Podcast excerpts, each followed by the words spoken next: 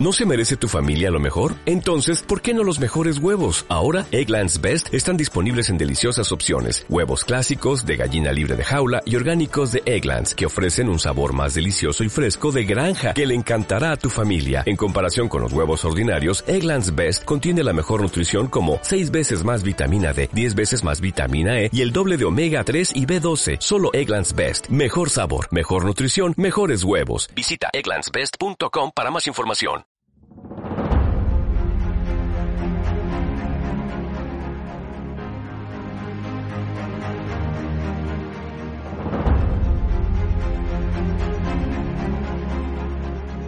Bienvenidos al podcast de Fan Fan. Hoy vamos a hablar de un eh, libro que tiene una perspectiva histórica, pero que es un libro de una actualidad eh, inminente, rabiosa, como se decía en la prensa de otras épocas. El jinete pálido hace un repaso científico e histórico sobre la gripe de 1918, conocida como la gripe española, aunque no era una gripe española.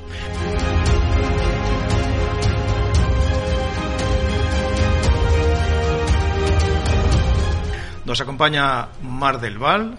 ¿Qué tal? ¿Cómo estás? Hola, buenos días. Mar del Val ha sido la encargada de leer este libro antes de contarnos de qué va, qué cuenta y qué podemos aprender en este tomo eh, apasionante. ¿Te ha gustado? Mucho. Me ha parecido muy enriquecedor y sobre todo muy interesante para, para, comprender un poco, sobre todo los errores que estamos cometiendo ahora, que ya se cometieron en 1918. Bien, ¿y qué podemos aprender de este libro? Bueno, pues para algunos como para los gobernantes está claro que el libro llega tarde, ¿no? Porque entonces como ahora era necesario que la, la población tuviera una serie de protocolos como una vida social reducida, eh, mm, aislamiento, eh, limpieza, higiene, las mascarillas y claro, a nadie nos gusta obedecer, a nadie nos gusta hacer eh, al pie de la letra lo que nos mandan. Y los gobiernos tienen que crear un clima de confianza con la población para que la población crea lo que el gobernante le dice y cumple las, eh, las mm, obligaciones que o las reglas que le imponen. Y esto no fue entonces así y, no ha sido ahora. Por eso surgen estas teorías de la conspiración y, por eso vemos que las, eh, los contagios no dejan de crecer. Porque tampoco en aquella pandemia de 1918 se dejaba contar toda la verdad sobre lo que estaba ocurriendo. Pues no, hay casos muy, muy llamativos, como por ejemplo el del periódico italiano Il Corriere della Sera, que informaba puntualmente todos los días de la cifra de fallecidos en, Italia. Eh, las cifras eran tremendas y entonces el gobierno dijo que bueno no se podía asustar a la población de esta manera. ¿Qué ocurrió? Que el periódico mm, dejó de informar, eso asustó más a la población, creó un clima de desconfianza y llevó a los ciudadanos a pensar que todo era mentira y que, y que no hacía falta mantener eh, distancia social ni llevar mascarilla y se dedicaron a eso, a distraerse, a ir al teatro, a hacer vida social como hacían antes y claro, eso no hizo más que empeorar la situación, que es un poco lo que ha pasado aquí, ¿no? No hemos visto la crueldad y la gravedad de la pandemia y mucha gente pues piensa que no ha sido tan grave o que no ha sido tan grave en España, por lo menos. Se repite a menudo una obviedad que el COVID o la gripe no conoce fronteras, tampoco clases sociales. Eh, entiendo que ocurrió exactamente lo mismo con la mal llamada gripe española. Exactamente lo mismo. Eh, afectó absolutamente a todo el mundo. Fue una pandemia realmente ningún pueblo de la tierra quedó sin, eh, sin mella desde Samoa hasta Alaska, en fin, fue una cosa tremenda. Solamente Sudáfrica eh, medio millón de huérfanos nos da la idea de lo que fue aquello. Pero luego eh, sí que es verdad que, que, hay cosas que llaman la atención. Por ejemplo, una, una zona que tuvo una incidencia muy grande de la gripe española fueron los, los barrios ricos de, de París, porque en esas casas burguesas donde había donde había sirvientes que vivían en un en una la misma en la misma el mismo edificio en la misma casa. Lo que se llamaban las mansardas pues sí, las mansardas o arriba y abajo que veíamos en, en, aquella serie de la BBC o en, el Downton Abbey, ¿no? Ese, ese, mundo paralelo que tienen los sirvientes que muchas veces no tenían ni siquiera una cama para ellos solos, en, en, cuartos que estaban sin caldear, sin ventilar, sin agua corriente, pues eran un nido para, para la gripe y morían como chinches. Y eso demostraba la falta de humanidad de sus, eh, de sus empleadores y también su ignorancia, ¿no? La, la, la poca la perspectiva que tenían que, de, que los, de que los criados les podrían contagiar a ellos.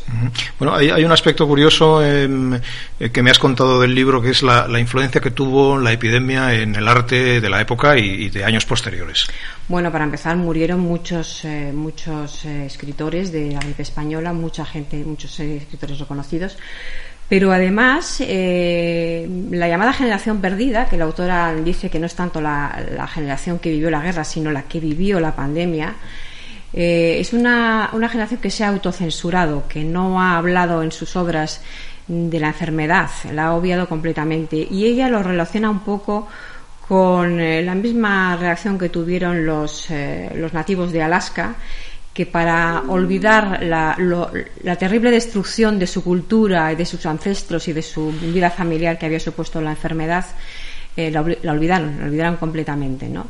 no así en la generación anterior, que por lo visto padeció la menos dañina gripe rusa, como en el caso de Munch, que el pintor noruego que parece ser que pintó el grito uh -huh. después de haber padecido una enfermedad, ¿no? Y él lo cuenta eh, así en, una, en un escrito que dice que una tarde paseaba por un sendero con la ciudad a un lado y el fiordo abajo. Me sentí cansado y enfermo. Me detuve y contemplé el fiordo. El sol se ponía y las nubes se tornaron rojo sangre.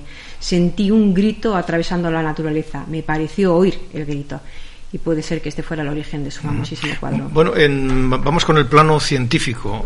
¿Qué datos cuenta el libro que nos aporta a este jinete pálido? Bueno, pues muchos. La verdad es que, aunque no da un. Eh, una clara, un claro origen de, de, de, la gripe española, no se sabe de dónde viene, pues si fue de Kansas, si fue de Asia, eh, si vino a las trincheras, en fin, no se sabe pero sí que parece claro que fue una mutación de las aves a los cerdos y de los cerdos a los humanos. Viene a decir, en definitiva, que todas estas gripes y todas estas mutaciones vienen de haber domesticado animales que eran salvajes y que al estar en contacto con los humanos pues nos transmiten enfermedades.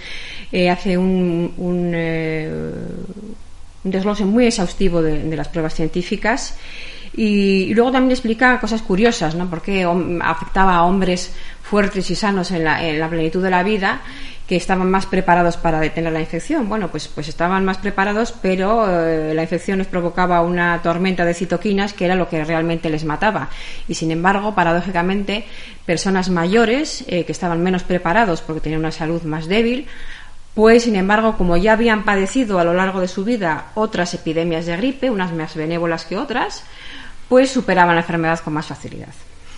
Bien, eh, la verdad es que eh, escuchando lo que lo que cuenta Mar del Val, eh, a uno se le cae el alma a los pies, se eh, comprueba que efectivamente los políticos no han aprendido nada. Una de las cosas por las que no aprenden es porque, porque no leen, parece mentira, con las carreras que les hemos pagado, con las oportunidades que les damos de, de leer y las recomendaciones que les hacemos en, en, en, Fanfan. en, en Fanfan, por ejemplo, no hay manera de que aprendan nada. Volvemos a repetir siempre eh, los mismos errores. Pero ¿hay algún motivo, podemos encontrar en este libro algún motivo para la esperanza? Pues sí, podemos encontrar dos motivos para la esperanza, siempre teniendo en cuenta que todavía no hemos superado la pandemia, o sea, no sabemos qué va a pasar de aquí hasta el fin de la pandemia ni de cuándo acabará. Pero dos de las consecuencias más esperanzadoras de la gripe española fueron que en los sitios donde la pandemia fue más dura, más cruel, eh, los ciudadanos se aplicaron más a, superarla eh, y superaron más las dificultades económicas y superaron más las. Eh, las eh, dificultades demográficas. Hubo un, hubo un boom de, de, nacimientos y se esforzaron por compensar la tragedia que había supuesto la enfermedad. Y luego, por otro lado, eh, creó una generación de gente más fuerte, porque los que sobrevivieron fueron los más resistentes y ellos engendraron a su vez hijos más resistentes y más preparados para las siguientes pandemias. Así que esperemos que uh -huh. esto pase pronto y nos esmeremos también en superarla. Bueno, ya lo dijo el gobierno, salimos más fuertes, no cabe duda de que se referían a ellos.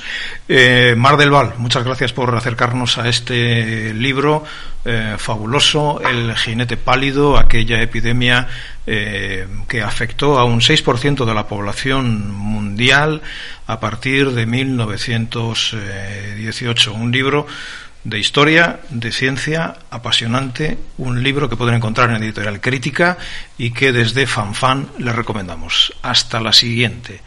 Lean mucho, que ya saben que es lo que más nerviosos pone a los demagogos.